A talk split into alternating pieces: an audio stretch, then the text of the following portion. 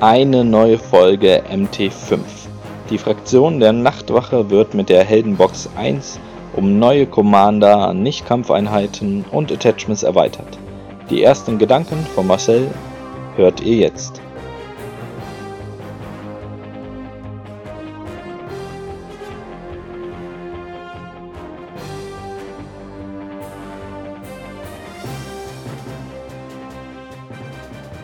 Herzlich willkommen, heute ist wieder Marcel da.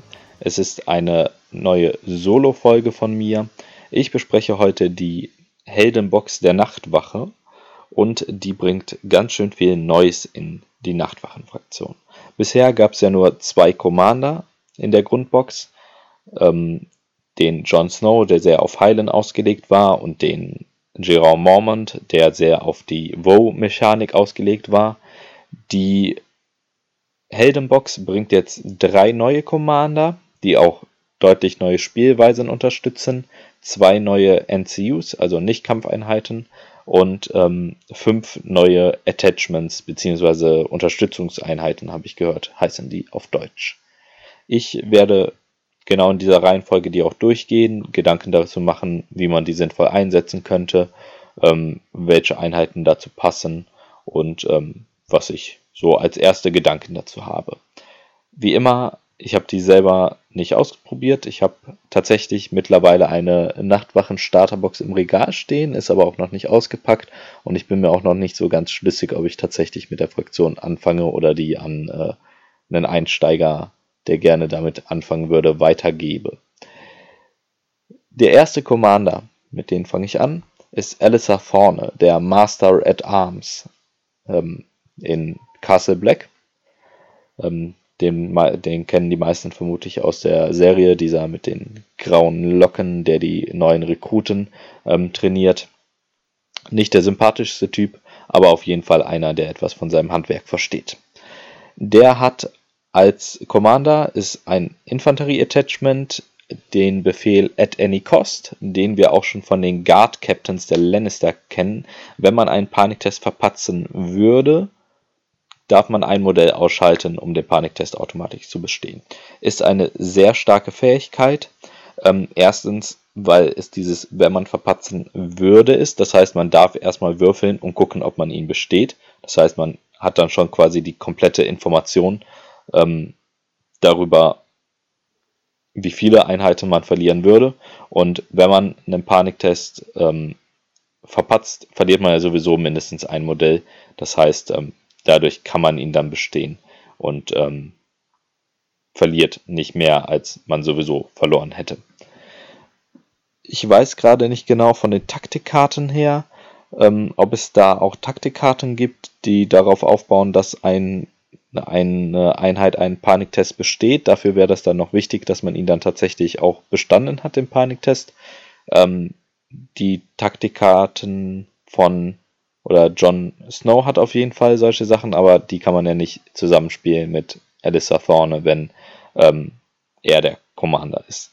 Die zweite Fähigkeit, die ähm, er hat, ist Prey on the Weak, also so sich an den Schwachen ernähren. Das ist eine Fähigkeit sowohl für Nahkampfangriffe als auch für Fernkampfangriffe und liest sich wie folgt. Wenn der Verteidiger schon einen zerstörten äh, Rank, also eine Schlachtreihe hat, ähm, dann bekommt die Einheit, in der Alyssa vorne drin steht, plus 1 auf ihre Trefferwürfe. Und wenn sie schon zwei zerstörte Schlachtreihen hat, dann bekommt man auch noch plus 2 Attackenwürfel. Das sind zwei relativ unterschiedliche Fähigkeiten. Die eine ist defensiv, die andere ist offensiv. Die, das at any cost ist natürlich am besten in einer Einheit, die einen relativ schlechten Moralwert hat, wo man das häufig ansetzen kann. Ähm, da wären bei der Nachtwache momentan die Conscripts. Ähm, oder wenn ich Einheiten rein verbinde von den neutralen Bolton Cutthroats, ähm, würde ich den aber nicht unbedingt reinsetzen, ähm, da die beide doch recht fragil sind, selbst wenn sie durch any, at any cost ein bisschen äh, resistenter gegen Paniktests sind. Ähm, und vor allem ist halt die zweite Fähigkeit mit dem Plus One to Hit und Plus 2 Attack Dice besser, je stärker der Angriff sowieso schon ist. plus One to Hit ist vor allem gut, je mehr Würfel die Einheit schon hat. Und plus 2 Attack Dice ist natürlich gut, je besser der Wert beim Zuschlagen der To-Hit-Wert schon ist, beziehungsweise beides ist besser, ähm, je mehr Fähigkeiten wie Sundering oder Critical Blow ähm, die Attacke dann hat. Deswegen würde ich den entweder in Swan Brothers oder in ähm, Veteranen reinsetzen. Man könnte ihn auch in Ranger Hunter reinsetzen, ähm, aber auch die sind wieder recht fragil. Da müsste man dann schauen, welche Szenarios es gibt. Bei manchen will man ja seinen Commander eher schützen und dann sollte man den nicht in so eine fragile Einheit reinstellen.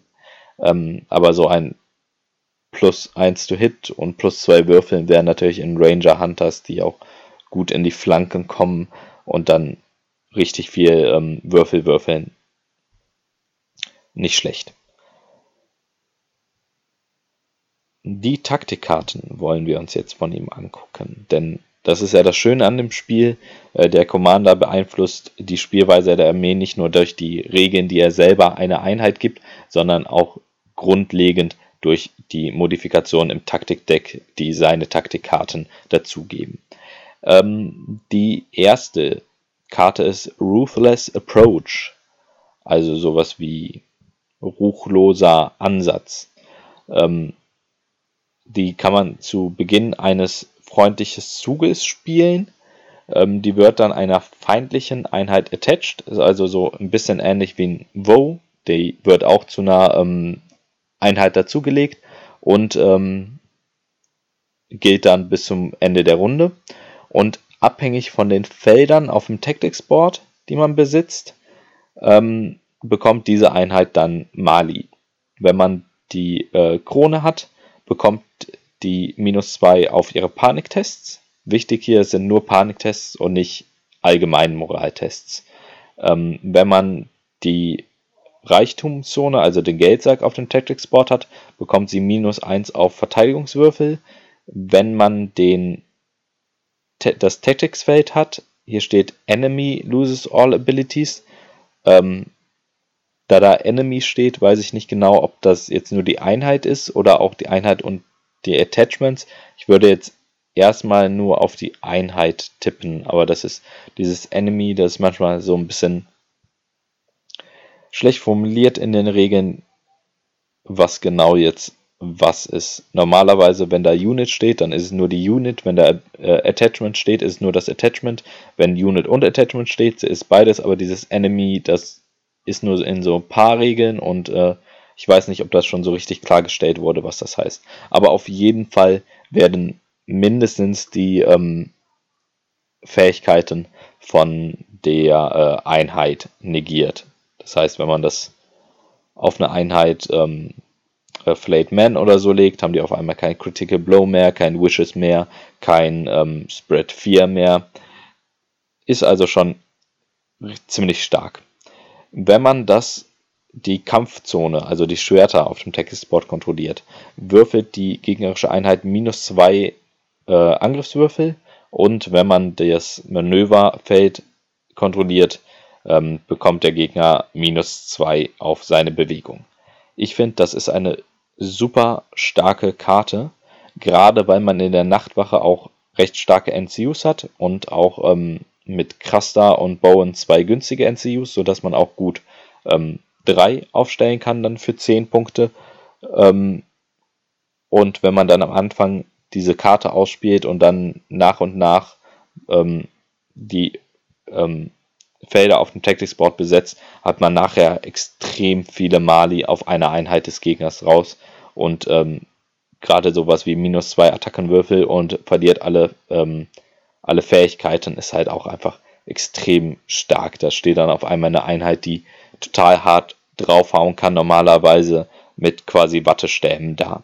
Oder auch dieses minus zwei auf Bewegung ist zum Beispiel für eine Kavallerieeinheit total tödlich, wenn die sich dann statt die normalen ähm, 15 Zoll durch das freie Manöver plus einen Marsch auf einmal nur noch 9 Zoll bewegen kann. Oder die hat sich darauf verlassen, dass äh, sie den Charge hinbekommt.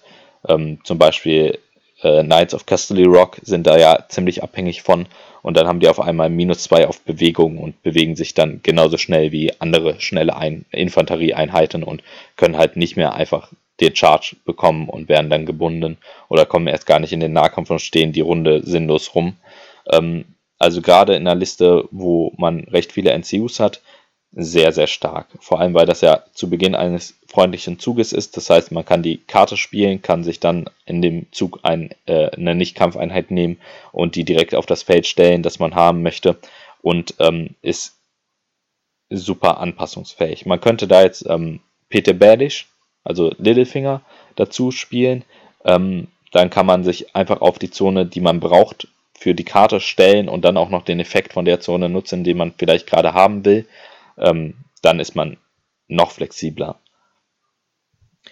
Ähm, jetzt habe ich sehr viel über diese eine Karte geredet, weil ich die ziemlich stark finde.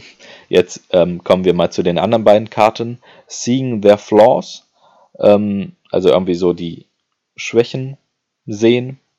Ähm, wenn eine gegnerische Kampfeinheit eine Aktion ähm, ausgeführt hat, also danach, dann wird sie panicked und vulnerable, also panisch und verwundbar.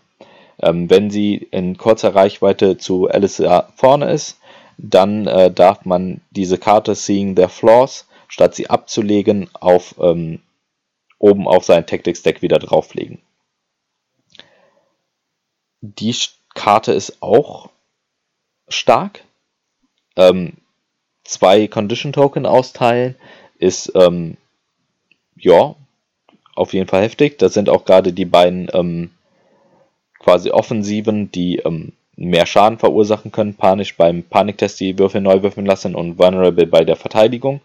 Und ähm, diese Fähigkeit, die Karte oben auf sein Deck zu legen, ähm, ist gerade in der Nachtwache, wo man starke Möglichkeiten hat, viele Taktikkarten zu ziehen, auch besonders gut. Das heißt, man könnte hier zum Beispiel, wenn man Bowen Marsh hat und ähm, ein Gegner in bei Alyssa Thorne hat halt jetzt eine Aktion komplettiert und ähm, man spielt diese Karte, legt sie dadurch, dass er in der Nähe ist, wieder oben aufs Deck, ähm, kann dann Bowen Marsh irgendwo aufs Tactic Deck, wo man ihn braucht, ähm, setzen und direkt die Karte wieder aufnehmen und äh, kann dann den nächsten Panicked und Vulnerable machen. Da hat man in zwei Zügen direkt vier Condition Token ausgeteilt. Ähm, ja, und das kann schon, schon ziemlich fies für den Gegner werden. Dann haben wir noch äh, Pathetic Attempt als dritte Commander-Taktikkarte, äh, also ein jämmerlicher Versuch. Ähm, nachdem eine freundliche Kampfeinheit attackiert wurde, wenn sie keinen Rank verloren hat. Dann bekommt der Gegner D3 Wunden plus eine zusätzliche Wunde für jeden Rank, den die Einheit noch hat, nach dem ersten. Okay, das ist ein bisschen kompliziert formuliert. Im Endeffekt bekommt man D3 Wunden plus 2 Wunden, wenn man noch volle Ranks hat, plus eine Wunde, wenn man noch zwei Ranks hat. Wenn ähm, die verteidigende Einheit Alyssa Thorne beinhaltet, dann darf man automatisch äh, so zählen, als hätte man eine, oder man zählt automatisch so, als hätte man eine 3 gewürfelt. Ähm, das wäre auch der Grund, wieso ich den in ähm, Veteranen reinpacken würde, weil die die starke Verteidigung haben und es dann erstens relativ wahrscheinlich ist, dass man mal keinen Rank verliert und zweitens man die sowieso immer wieder hochheilen möchte, sodass sie äh, nicht Gefahr laufen, irgendwann ausgelöscht zu werden und möglichst dann noch ähm, volle Ranks hat. Und wenn man den dann in einer Einheit von Veteranen hat und eine andere Einheit greift an, kann man erstmal mit Counter Attack von den Veteranen ein paar Hits zurückwerfen. Das ist dann vor allem gut gegen Gegner mit äh, geringer Rüstung, wie zum Beispiel Berserker oder so. Und äh, danach kann man mit der Karte noch direkte Wunden verursachen, falls man keinen Rank verloren hat. Und das ist vor allem gut gegen welche mit äh, gegen Gegner mit einer hohen Verteidigung, wo man dann schlecht Wunden anbringen kann normalerweise und hier halt einfach im besten Fall fünf automatische Wunden macht. Ähm, und natürlich auch gegen welche mit ähm, schwacher Rüstung ist das genauso nett, denn da hat man durch die, ähm, durch die Counter-Attack vermutlich schon zwei, drei Wunden verursacht, kann dann durch äh, die Karte nochmal vier oder fünf Wunden verursachen.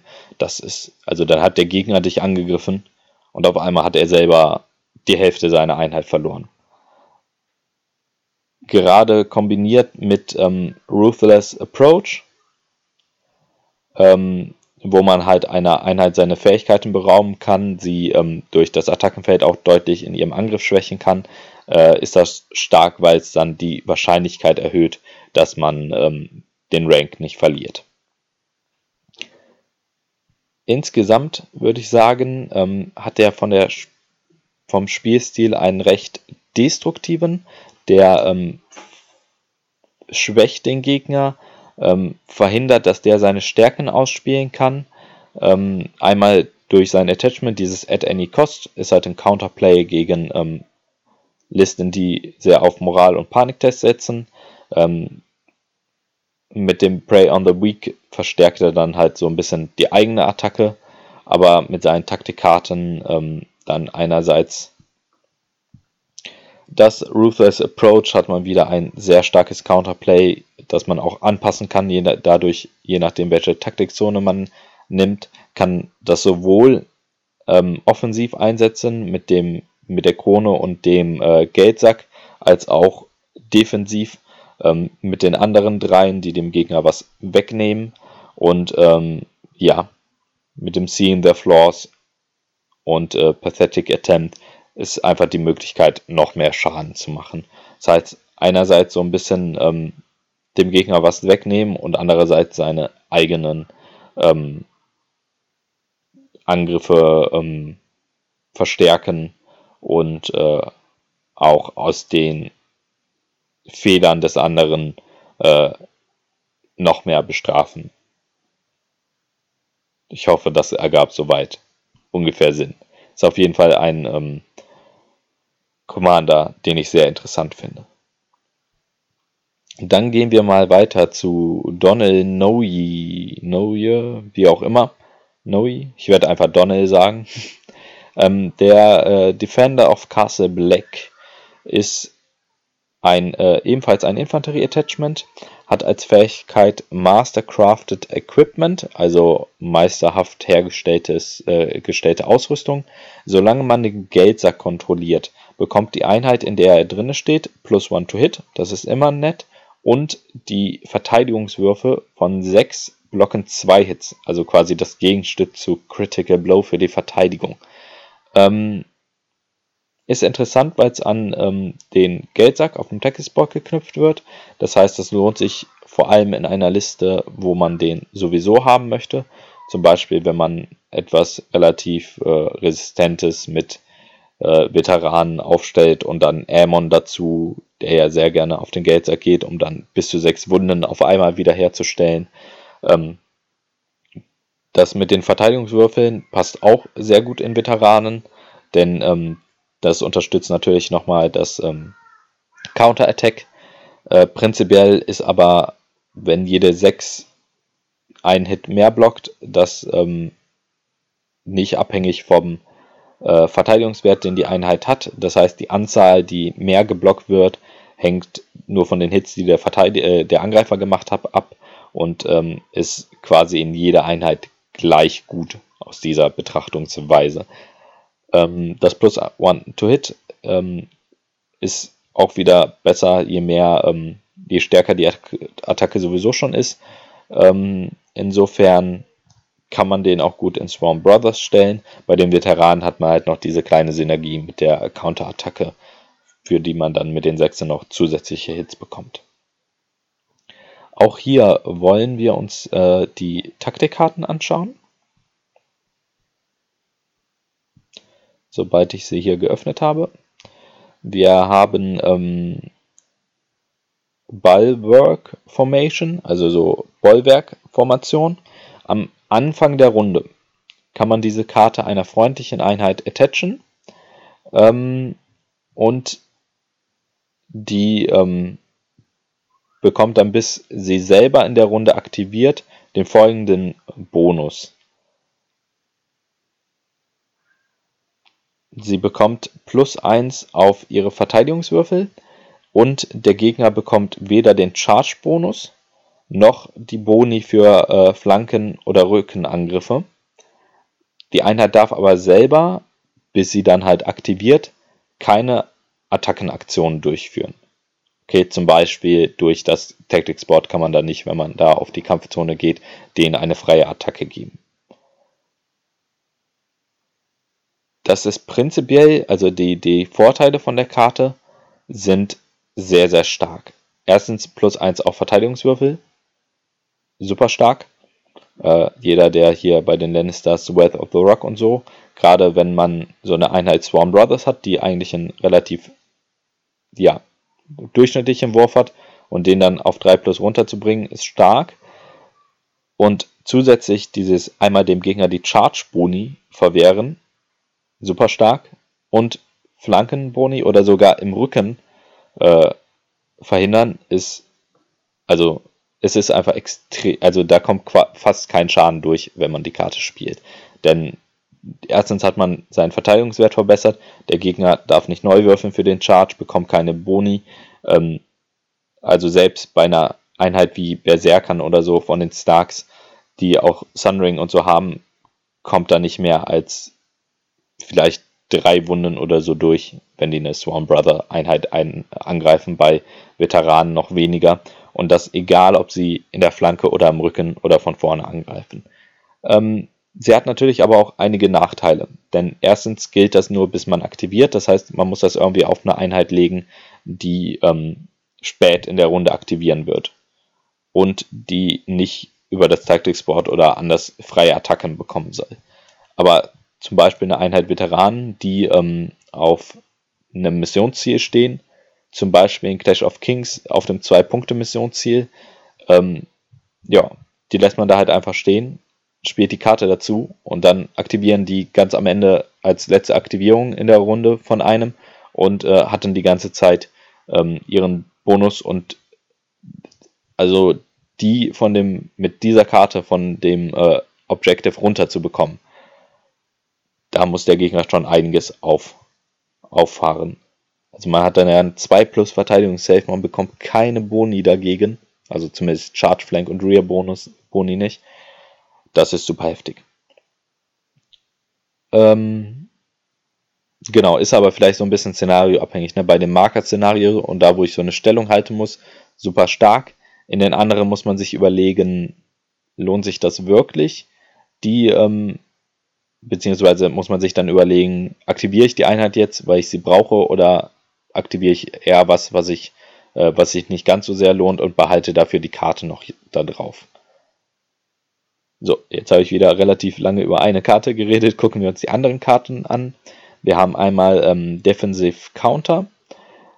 Wenn eine unaktivierte freundliche Einheit ähm, attackiert wird, bevor die äh, Angriffswürfel geworfen werden, wird der Gegner weakened und der Gegner die Attacke des Gegners, das heißt alle Fähigkeiten, ähm, die mit dem Schwert gekennzeichnet sind, auf der Karte verlieren alle Fähigkeiten bis zum Ende des Zuges. Das ist auch eine starke äh, Einheit, ist wieder so ein bisschen, ne, die Einheit darf noch nicht aktiviert sein. Das heißt, man muss, wenn man den als Commander spielt, sich sehr genau überlegen, wann man was aktiviert. Aber erstens wird der Gegner dann weakened und zweitens verliert die Fähigkeit, äh, Attacke auch noch Fähigkeiten. Das heißt, wenn wir wieder die Flayed Man als Beispiel nehmen, kein Wishes, kein Critical Blow, schon mal deutlich weniger Schaden. Wenn wir Berserker nehmen, kein Sundering ähm, und so weiter und so fort. Diese Karte zusammen mit Bulwark Formation, wenn man die zufälligerweise gerade auf der Hand hat, da kommt sehr wahrscheinlich überhaupt kein Schaden mehr durch. Also erstens hat der Gegner keine eigenen Rerolls, zweitens wird er weakened und man kann ihn selber noch neu würfeln lassen. Man selber hat ähm, den Verteidigungswert erhöht und er hat alle seine Fähigkeiten verloren. Also defensiv super stark. Und wenn man sich dann schlussendlich entscheidet, hm, ich aktiviere meine Einheit, die gerade fünfmal angegriffen wurde und keinen Schaden bekommen hat, doch, hat man noch die dritte Taktikkarte, nämlich ähm, Hold the Line. Das kennen wir schon als Order und ich weiß gar nicht, ob es das auch schon als Taktikkarte gibt. Ähm, wenn eine Einheit, eine Kampfeinheit aktiviert und die ist bereits im Kampf, dann bekommt die Attacke plus 1 to hit und äh, plus, also plus 1 auf den Trefferwurf und plus 2 zusätzliche Würfel. Ähm, besonders stark ist das auf den ähm, Swan Brothers, weil die noch das Sundering und das Critical Blow dazu haben. Und ähm, das ersetzt dann auch tatsächlich ähm, das, also das ist ähnlich stark dann wie das Neuwürfeln von den Angriffswürfeln durch dieses plus, one, äh, plus 1 auf die Trefferwürfe und die zwei Würfel, da kommen grob ähm, ähnliche Hitzahlen raus. Und man hat so nach diesem, okay, ich will irgendwie so spät wie möglich aktivieren, auch noch ähm, etwas, um dann den Angriff zu pushen. Das heißt, insgesamt haben wir äh, hier einen sehr anderen äh, Spielstil als bei Alyssa Thorne es ist sehr defensiv, es ist sehr, ich stehe hier, versuche doch mal mich kaputt zu machen und danach gucke ich mal, was ich mache. Ähm, auch den würde ich entweder in Swarm Brothers oder Veteranen reinstellen. Äh, Habe ich ja anfangs schon von seinem Attachment her gesagt. Ähm, interessant ist, dass seine Karten sich überhaupt nicht auf ihn beziehen. Das heißt, es für die äh, Taktikkarten ist egal, in welcher Einheit er steht. Die haben keinen zusätzlichen Effekt. Ähm, ja, zu den Szenarios habe ich ja schon gesagt, in so Marker-Szenarien ist er vielleicht stärker als in Szenarien, ähm, wo man gezwungen ist, zum Gegner hinzulaufen und ihn zu zerstören, wie in, äh, ja, wobei in Fire and Blood, wenn man da eine Einheit von sich selber schützen möchte oder so, ist auch stark. Also ich schätze ihn insgesamt ähm, sehr stark ein, hat aber ähm, eine andere Spielweise als die Nachtwache bisher. Ähm, ist so ein bisschen vergleichbar mit Jon Snow, der ja viel wiederherstellt an Wunden durch Heilen, nur dass er halt dafür sorgt, dass man die erst gar nicht verliert. Okay, dann kommen wir zum ähm, letzten Commander und das ist ein NCU-Commander. Und zwar Othel Yarwick, der First Builder, also der die Nachtwache ist ja äh, untergliedert in Ranger, Bilder und Stewards.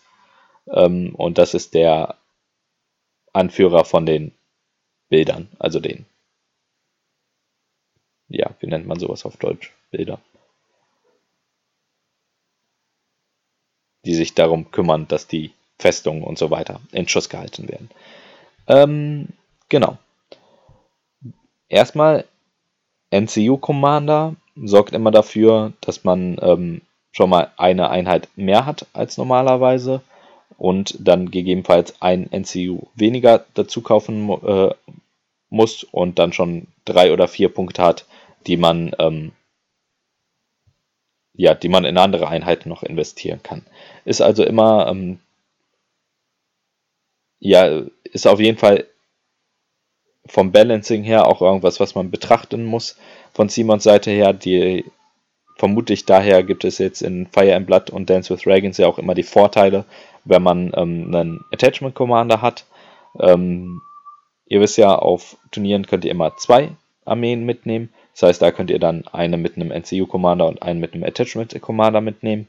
Und ähm, gegebenenfalls sind so die Taktikkarten und Fähigkeiten von den NCUs Commanders ein bisschen schwächer. Ich glaube, das versuchen sie momentan einzubauen. Genau. Ähm, bei der Nachtwache kann es sich sehr lohnen, dann Othel mitzunehmen, weil man da ja sowieso relativ teure Einheiten hat und ähm, hier einfach dann noch ein bisschen mehr Spielraum bekommt, dadurch, dass man sich einen NCU sparen kann. Man kann es ja auch sehr gut, also nur mit einem würde ich bei der ähm, Nachtwache nicht spielen, aber mit zwei NCUs kann man spielen und dann nimmt man sich da noch einen Bone Marsh dazu und da hat man für drei Punkte schon seine zwei NCUs und kann dann 37 Punkte in Kampfeinheiten stecken. Können man zum Beispiel sechs Swarm Brother Units von holen. Oder man pusht die dann halt noch so ein bisschen mit dem einen oder anderen Attachment ähm, oder stellt noch ein bisschen was anderes auf. Ist aber auf jeden Fall schon ähm, eine ziemliche Masse dann.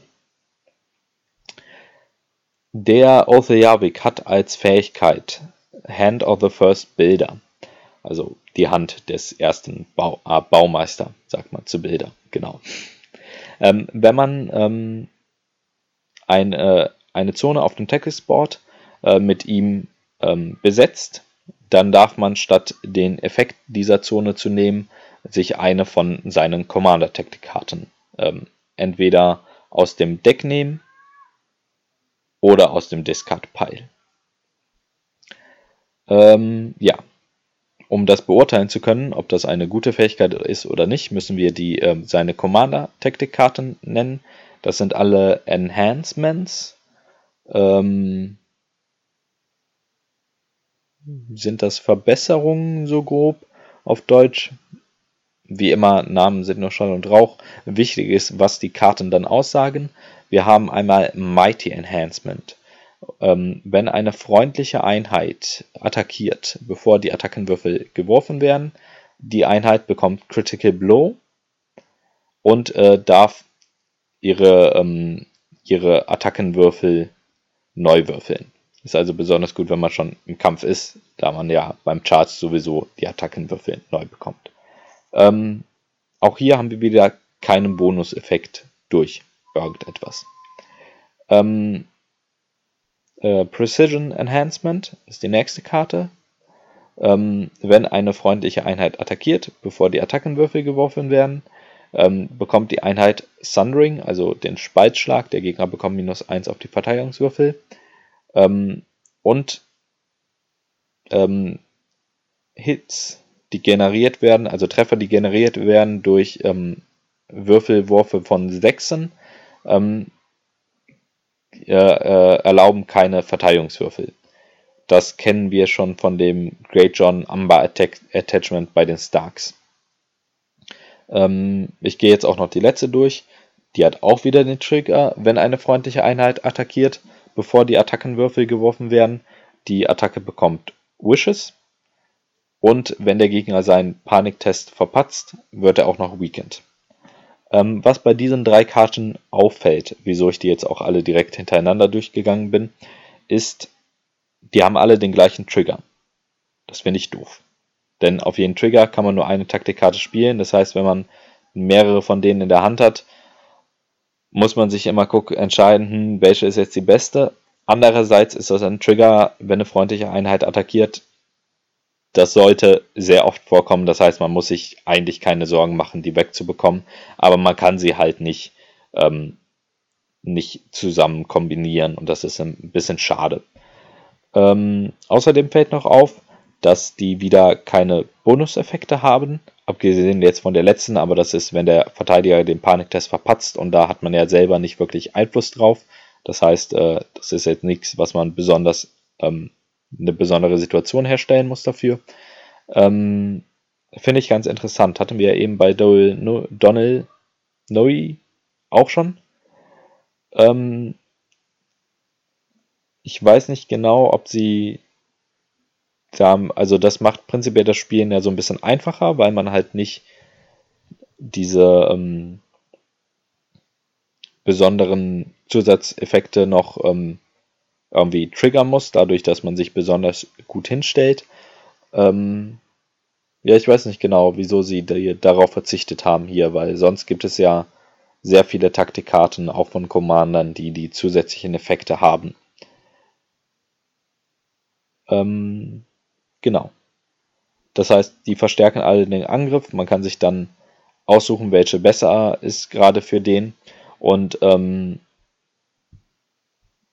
das jetzt zurückbezogen auf seine Fähigkeit. Hm, ich weiß nicht wirklich, ob ich für, ähm, für eine von den Karten die den Effekt vom Tactics Board äh, aufgeben würde. Vielleicht, wenn man in einer Liste mit drei NCUs spielt und dann aktiviert man ihn halt als letztes und nimmt dann das Feld, das noch übrig ist, wenn man damit sowieso nicht so viel anfangen kann, dann schon. Vielleicht auch, wenn man in der ersten Runde noch nicht so viel Sinnvolles hat, was man tun kann mit dem Tactics Board, dann auch, aber so insgesamt finde ich die Fähigkeit von ihm recht schwach. Aber wie gesagt, ne, es ist halt eine freie NCU, das heißt, es ist vielleicht auch gar nicht so schlecht, wenn seine Fähigkeit dann nicht so super stark ist. Ähm, insgesamt glaube ich, dass der für Einsteiger sehr gut geeignet ist, denn wie gesagt, man hat den kostenlosen NCU, man hat dadurch mehr Punkte frei, um in seiner Liste noch ein bisschen was zu machen. Ähm, dadurch verzeiht die Liste dann vielleicht auch mehr Fehler, weil man einfach eine Einheit mehr hat und nicht so ganz so gut darauf aufpassen muss. Und ähm, die Taktikkarten, da muss man auch nicht so besonders stark drüber nachdenken, sondern wenn man eine Karte hat und man macht eine Attacke, dann spielt man die halt. Ähm, eine Kombination, die ich aber noch ähm, ganz nett finde, ist mit der Taktikkarte, die er sowieso, äh, die er hat, die Moment das Sundering gibt. Das war das Precision Enhancement. Ähm, und dieses Hits, die von Sechsern erzeugt werden, erzeug, äh, erlauben keine ähm, Defense Saves. Ähm, genau, einmal kann man das spielen mit ähm, den äh, Veteranen, Veterans of the Watch, die ja, nee, haben sie gar nicht, äh, mit, den, mit den Swan Brothers meinte ich, die haben ja schon Critical Blow ähm, und das heißt, wenn ich eine 6 würfel, wird die zu zwei Hits und beide Hits ähm, können nicht von, äh, von, von Verteidigungswürfeln verhindert werden. Das heißt, ich mache dann im Normalfall, wenn es nicht gerade gegen Riesen oder sowas geht, zwei Wunden damit. Ähm, das ist sehr, sehr stark. Äh, jetzt ist bei den ähm, Swarm Brothers ein bisschen blöd, dass die das Sundering schon haben. Das heißt, man benutzt die Taktikkarte halt quasi nur dafür. Und sie haben auch nur sieben Würfel. Das heißt, ähm, die Wahrscheinlichkeit, auf so viele Sechsen zu kommen, ist relativ gering. Deswegen würde sich anbieten, was allerdings auch dann schon recht teuer ist, ähm, aber man hatte die Punkte gespart. Wenn man eine Einheit ähm, von den Veteranen Veterans of the Watch mit ähm, Gren, auf den werden wir nachher noch zu sprechen kommen, ähm, aufstellt. Der gibt plus einen Würfel und äh, Critical Blow. Das heißt, man hat dann eine Einheit, die neun Würfel würfelt mit Critical Blow ähm, durch die Karte von Orthel dann noch ähm, Sundering bekommt und Sechsen äh, geben direkt zwei Wunden, außer gegen Riesen.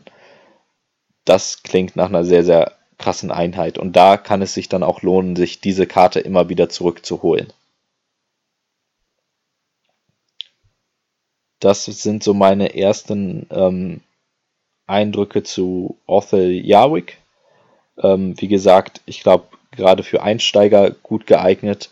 Ähm, und der ist halt einfach von seinen, ja, freies NCU, von seinen Taktikkarten, die verstärken Attacken. Ähm, ist jetzt keine besondere Spielweise, abgesehen davon, dass er halt Attacken etwas verstärkt. Aber kann man ja eigentlich bei jeder Spielweise gebrauchen. Okay, das waren die Commander. Wie gesagt, wir haben einen, der so mit Alistair Thorne den Gegner irgendwie ziemlich fertig macht durch seine Karten, ähm, entweder ihm selber Fähigkeiten nimmt oder dadurch, dass er zu schwach ist, äh, noch mehr Schaden ausführt. Wir haben Donenoi, der sehr auf dieses wann aktiviere ich welche Einheit und sehr defensiv ausgerichtet ist. Und wir haben Other Yarwick, den man, glaube ich, mit allem ganz gut spielen kann und der äh, eine recht niedrige Schwelle, sage ich mal, für den Einstieg hat. Dann gucken wir uns die neuen Nicht-Kampfeinheiten oder zivile Einheiten heißen die, glaube ich, auf Deutsch an. Wir haben einmal Coring Halfhand, also den ähm, Ranger, mit dem John nördlich der Mauer unterwegs war und den er dann, äh, der sich geopfert hat, damit John sich das Vertrauen erschleichen kann von den ähm, Wildlingen. Der äh, hat auch genau diese Fähigkeit des Opferns als Fähigkeit. Er kostet erstmal vier Punkte und die Fähigkeit liest sich so: Einmal im Spiel zu Beginn einer Runde darf man eine feindliche Einheit, und hier steht Einheit, das heißt, es kann sowohl eine Kampf- als auch eine Nicht-Kampfeinheit sein, ähm, wählen und die darf dann in dieser Runde nicht aktivieren. Dafür muss man Quarring aber auch äh, killen. Das heißt, man entfernt sein eigenes NCUs, um ähm, für eine Runde eine gegnerische Einheit am Aktivieren zu hindern. Das ist eine sehr interessante Fähigkeit. Ich glaube auch, das ist eine sehr starke Fähigkeit, muss man aber in Relation mit den Punkten setzen. Wenn man die am Anfang des Spiels einsetzt, nicht nur mit den Punkten in Relation setzen, sondern auch mit den Kosten. Ähm, also ich glaube, am Anfang lohnt sich das nicht, denn dann hat man ein NCU weniger, für das man vier Punkte bezahlt hat. Und ja, also da muss schon irgendwie sehr viel, dieses Nicht-Aktivieren, sehr viel ausmachen, damit sich das lohnt. Ähm, aber allerdings, wenn man sowieso so sieht, hm, diese Runde ist vermutlich die letzte Runde, dann kann man überlegen, lohnt es sich tatsächlich, Corin, der ja sonst keine besondere Fähigkeit hat, das heißt, man hat in dieser Runde durch ihn nur noch eine Zone auf dem Tactics Board, die man benutzen kann. Zu opfern, um eine gegnerische Einheit, die eventuell sehr, sehr stark ist, am Aktivieren zu hindern. Und ich glaube, da gibt es sehr viele Situationen, in denen sich das auf jeden Fall lohnt. Zum Beispiel in Marker-Szenarien, wo es darum geht, hm, kommt diese Einheit noch auf den Marker oder nicht? Kann ich den Marker noch halten oder nicht? Und da eine Einheit vom Gegner wegzunehmen, die dann nicht mehr äh, meine Einheit angreifen kann, sehr, sehr stark. Also kann dann spielentscheidend sein. Andererseits muss man gucken, der kostet halt vier Punkte und hat nur diesen Once-per-Game-Effekt. Das heißt, andere ähm, NCUs für die gleichen Punkte haben jedes Mal wieder, wenn sie aktivieren, den Effekt. Wie zum Beispiel Airmount, der jedes Mal, wenn er aufs Tactics Board geht, ähm, Wunden heilen kann. Und insofern bin ich mir noch nicht ganz sicher. Also ich glaube, das ist eher einer, der ähm, ein bisschen für ähm, schon fortgeschrittenere Spieler ist, die dann genau die Situation erkennen, in denen es sich lohnt, ihn zu opfern, ist auf jeden Fall von den Regeln erstmal eine super geniale Idee, ähm, dieses Opfern darzustellen und äh, ja, diese, jemanden vor diese Entscheidung zu stellen, will ich ihn jetzt opfern oder nicht. Ähm, also auf jeden Fall interessant und gerade wenn der Gegner irgendwelche super teuren Einheiten hat, ähm, ja, extrem stark. Aber wie gesagt, mit hohen Kosten verbunden. Das erstmal zu Corin. Ich bin sehr gespannt, wie der ähm, sich ins Spiel eingliedern wird und ähm, ja, wie oft man den so sehen wird. Die zweite NCU ist Donnell Neu. Äh, ich sage wieder einfach nur Donnell. Ähm, ja, Kostet auch 4 Punkte und ich glaube, den wird man leider relativ selten sehen. Der hat nämlich folgende Fähigkeit. Wenn Donnell die Reichtumzone auf dem Textboard nimmt, dann darf er den Effekt ersetzen mit eine freundliche Kampfeinheit bekommt plus 1 auf Verteidigungswürfel bis zum Ende der Runde.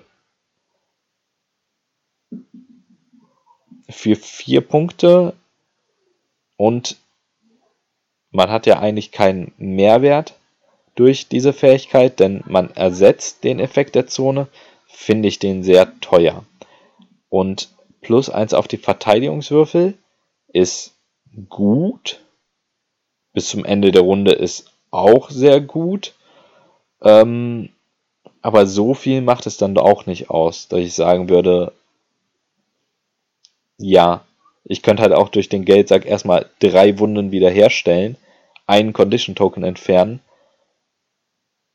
und das muss dieses Plus 1 auf die Verteidigungswürfel halt erstmal wieder ausgleichen. Okay, wenn man jetzt, man hat die Möglichkeit, den Geldsack, den ja auch zum Beispiel die Conscripts oder so für ihre Fähigkeiten wollen, früh zu besetzen, kann zum Beispiel gegen Lannister den was wegnehmen und auch wenn es gerade keine gute Möglichkeit gibt, was zu heilen, hat man diesen Effekt. Ähm, aber für eine 4 Punkte NCU würde ich mir ein bisschen mehr erhoffen. Gerade weil es halt wirklich nur funktioniert, wenn man den Geldsack hat. Das heißt, wenn der Gegner sich den direkt am Anfang schnappt, dann hat Donald in der Runde keinen Effekt.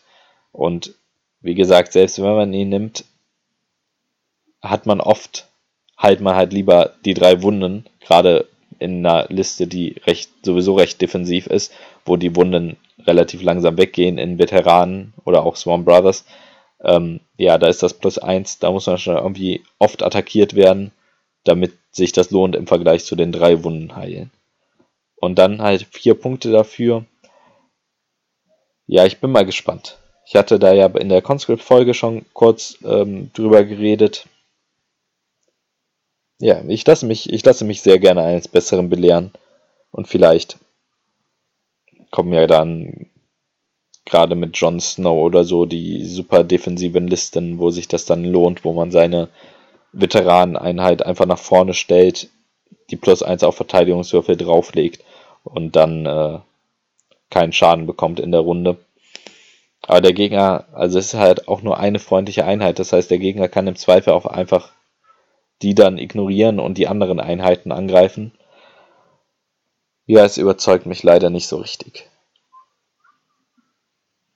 Aber wenn, dann, ja, hm, schwierig. Naja, ich bin einfach mal gespannt. Ich, gibt bestimmt ein paar Leute, die den ausprobieren werden. Ähm, und ich bin mir sicher, irgendwer funde, findet auch dann eine Kombination, in der er gut funktioniert. Aber ähm, auf Corin, um die beiden NCUs nochmal zu vergleichen, da bin ich deutlich mehr gespannt. Da sehe ich deutlich mehr schon die Anwendung und äh, denke auch, dass von der Entscheidung her spannender. Okay, dann äh, kommen noch die Attachments. Wir haben fünf Infanterie-Attachments, ähm, die neu dazugekommen sind. Der erste ist ähm, Orthel Yarwick, kostet einen Punkt und äh, ist ganz cool, denn er hat Spotter als Fähigkeit. Wenn eine freundliche ähm, War Machine, also eine wie heißen die auf Kampf, also eine, eine Belagerungswaffe, ähm, attackiert und sie ist in langer Reichweite und in der Sichtlinie von der Einheit, wo Orphel drin ist. Dann darf sie ähm, die äh, verpatzten Trefferwürfe neu würfeln. Ähm, ist auf jeden Fall stark, gerade weil es nur einen Punkt kostet. Und so eine Balliste macht damit recht sicher ihre neun Hits mit Thundering, ähm, statt nur sechs Hits, so im Schnitt. Das mit der Sichtlinie ist halt irgendwie so ein bisschen blöd, denn die Belagerungsmaschine steht ja vermutlich eher weiter hinten. Und dann, ja, muss Orthel halt irgendwie so stehen, dass er sie trotzdem noch sehen kann. Das heißt, vermutlich packt man den in eine Einheit äh, Conscripts, die ja sehr günstig sind, die man vielleicht irgendwo an der Flanke dann halt nach innen gedreht zur Belagerungsmaschine hinstellt, ähm, so dass sie die noch, dass sie selber nicht so offen steht, die Sichtlinie hat, aber auch noch die Gegner bedrohen kann. Ich hoffe, ihr könnt euch so halbwegs vorstellen, was ich meine. Ähm, muss man sich mal gucken. Äh, in der Heldenbox hier sind auch ähm, ich glaube, doch, das ist in der Heldenbox, sind auch ähm, Upgrades für die Scorpions drinne. Und es kommen ja demnächst noch die äh, Katapulte. Und dann bin ich mal gespannt, ob es da so ähm, Belagerungswaffen lastige ähm, Listen geben wird. Und da kann ich mir den dann sehr gut vorstellen. So, auf jeden Fall finde ich ihn cool, weil er diese, diese ähm, quasi so ein neues Armeebildungskonzept ein bisschen mehr unterstützt. Und äh, unterschiedliche Armeekonzepte in der gleichen Armee ist immer besonders schön, weil das das ganze Spiel interessanter macht. Ähm, gehen wir mal weiter. Über Gren habe ich ja schon etwas geredet. Gibt plus einen Angriffswürfel und Critical Blow. Ähm, plus einen Angriffswürfel lohnt sich vor allem, wenn die Attacke sowieso schon stark ist. Critical Blow lohnt sich, wenn man viele Würfel hat. Ähm, ist also ideal eigentlich in den ähm, Veteranen, die ja bisher noch eine relativ schlechte Attacke haben. Ähm, und das ist wirklich relativ für viele andere Fraktionen ist das schon sehr, sehr stark, gerade da die sehr auch auf der letzten Rank noch sechs Würfel auf die 3 plus äh, schmeißen, haben aber halt noch keine Fähigkeiten wie Critical Blow, Sundering oder Wishes dazu. Und hier bekommen sie halt noch das Critical Blow, können dadurch gegen schwach gepanzerte Einheiten dann richtig viel Schaden machen mit äh, auf vollen Ranks 9 Würfel Critical Blow und ähm, 3 plus Trefferwurf. Und das ergänzt sich dann auch ganz gut mit den ähm, Swarm Brothers, die etwas weniger Würfel haben, dafür noch Sundering, dadurch besser sind gegen äh, stärker gepanzerte Einheiten. Und hier hat man dann mit so einer Einheit, die zwar dann auch 10 Punkte kostet, aber auch richtig gut draufhauen kann, ähm, was gegen äh, schwächer gepanzerte Einheiten, was auch mit ihrer Counterattack gut zusammenpasst. Okay, dann haben wir Pippa oder Piper. Ähm, äh, als Untertitel Monkey, also Affe, hat eine Fähigkeit, die sich auf Fernkampf bezieht, und zwar Nimble. Das kennen wir auch schon aus, ähm, ich glaube, die ähm, aus der Free Folk Hero Box. Wie heißt sie denn jetzt noch hier? Johns Freundin. Äh, Egret. Egret, ne? Egret.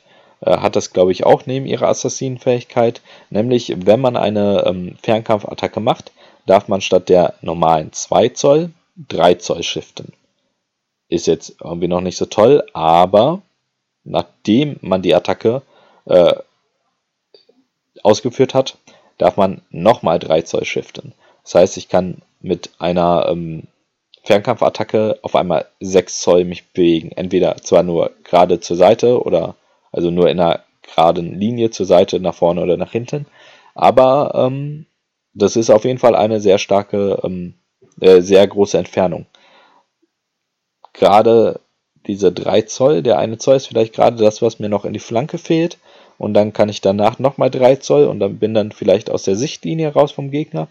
Ähm, aber ich weiß nicht ganz, ob das die zwei, also ich glaube, das ist sehr stark. Ähm, wenn man wirklich präzise sich hinstellt, um es nutzen zu können. Ähm, und wenn man da nicht so viel drauf achtet, weiß ich nicht, ob das die zwei Punkte wert ist. Ähm, außerdem momentan ist halt, glaube ich, die einzige Infanterieeinheit mit Fernkampf die ähm, Ranger Hunter. Das heißt, man hat dann direkt wieder eine 10-Punkte-Einheit, die recht schlechte defensive Werte hat. Vor allem der Moralwert von 6, wenn die ähm, Lannister halt sagen, oh, ich kann dich leider mit keiner Einheit sehen, aber hier mach mal einen Moraltest mit äh, minus 4 oder so, tut das bei einer 10-Punkte-Einheit schon echt weh. Aber gegen andere Armeen, die nicht so sehr Schaden machen können, ohne im Nahkampf zu sein, ähm, kann das, glaube ich, extrem spaßig sein, wenn man da wirklich so aus den Sichtwinkeln rausschiftet vom Gegner, selber ordentlich mit dem Fernkampf äh, reinschießt und dann halt einfach nicht angegriffen werden kann, weil der Gegner einen nicht sieht und so um den Gegner herumtanzt. Ähm, ist, glaube ich, ist, glaube ich, sehr spaßig. Zumindest für den, der es dann wirklich kann und für den Mitspieler dann vielleicht eher weniger. Dann haben wir ähm, Alistair Thorne als nächsten äh, Attachment, den wir vorhin schon als Commander-Option hatten. Ähm, hat auch hier als Attachment, kostet zwei Punkte, die Order at any cost. Habe ich ja vorhin schon drüber geredet. Auf jeden Fall starke Fähigkeit. Und dann hat er noch einen zweiten Befehl und zwar Insight. Ähm, wenn diese Einheit einen, ähm, einen Nahkampfangriff macht, dann kann sie nach der Attacke D3 Wunden nehmen, so wie wir das zum Beispiel von den Starksworn Swords und auch anderen Fähigkeiten kennen, ähm, damit sie ihren höchsten Attackenwert benutzen kann und äh, Wishes dazu bekommt. Das lohnt sich in den Swarm Brothers, denke ich. Einerseits, da sie dadurch sehr ähm, halt einmal immun gegen Paniktests werden und andererseits, da sie damit auch auf den niedrigen Rängen, da verlieren sie ja relativ schnell Würfel, glaube ich. Ich gucke gerade nochmal nach. Ähm, 7, 5, 4 haben die. Okay, da dann zwei oder drei Würfel dazu bekommen auf äh, niedrigeren Ranks, ist, glaube ich, ganz nett. Ähm, und äh, man kann halt noch so ein bisschen mehr über die Moralschiene gehen. Und dann haben die Veteranen halt mit, äh, die, die Swan Brothers mit Critical Blow, Thundering und Wishes quasi alles abgedeckt, was man so an Waffenfähigkeiten haben können und können dann sowohl gegen über die Moralschiene gut Schaden machen, als auch über, ähm, gegen stärkere Verteidigungswürfe mit dem Sunring, als auch viele Hits produzieren mit dem Critical Blow. Also da ist dann quasi alles dabei. Ähm, worüber ich in der Conscript-Folge ja schon gesprochen habe, ist, dass man den gegebenenfalls auch in Conscripts reinpacken kann. Ähm, denn die verlieren noch schneller Würfel als die Swan Brothers. Die ähm, gehen ja direkt, glaube ich, von 7 auf 4 runter. Genau. Das heißt, wenn man den einen Rank zerstört hat, dann hat man schon einen Großteil ihrer, äh, ihres Angriffspotenzials vernichtet. Und da hilft LSA halt einfach, das oben zu halten. Und ähm, da geht man dann tatsächlich eher über die Moralschiene. Dass man sagt, okay, ich habe jetzt immer meine sieben Würfel auf die 4 plus. Damit gelingt es mir recht sicher, ähm, eine Wunde zu machen. Und dann muss der Gegner diesen Paniktest mit minus 2 machen. Kostet dann aber schon 6 Punkte ob das wirklich so gut ist wie eine andere Einheit Swarm Brothers, hängt dann vielleicht auch vom Rest der Armee ab. Denn gerade wenn man diese ähm, äh, den sowieso auf dem Geldbeutel spielt und dann jedes Mal wieder drei ähm, Wunden auffüllt, man ist relativ immun gegen die Paniktests, dann äh, kann das, glaube ich, funktionieren. Okay, das war Alistair Thorne als Attachment. Dann haben wir als letztes noch äh, Corin Harfand, den wir eben als NCU hatten. Auch als Attachment ist das teuerste Attachment, nämlich für drei Punkte in der Box. Hat die äh, Fähigkeit, einen Befehl Stubborn Tenacity, was auch immer das heißt.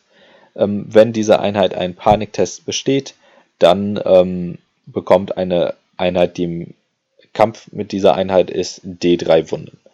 Das äh, kennen wir von der Kickstarter Attachment Match Moment. Ich weiß nicht, ob die Fähigkeit da genauso heißt, bin mir aber recht sicher, dass sie genau den gleichen Text hat.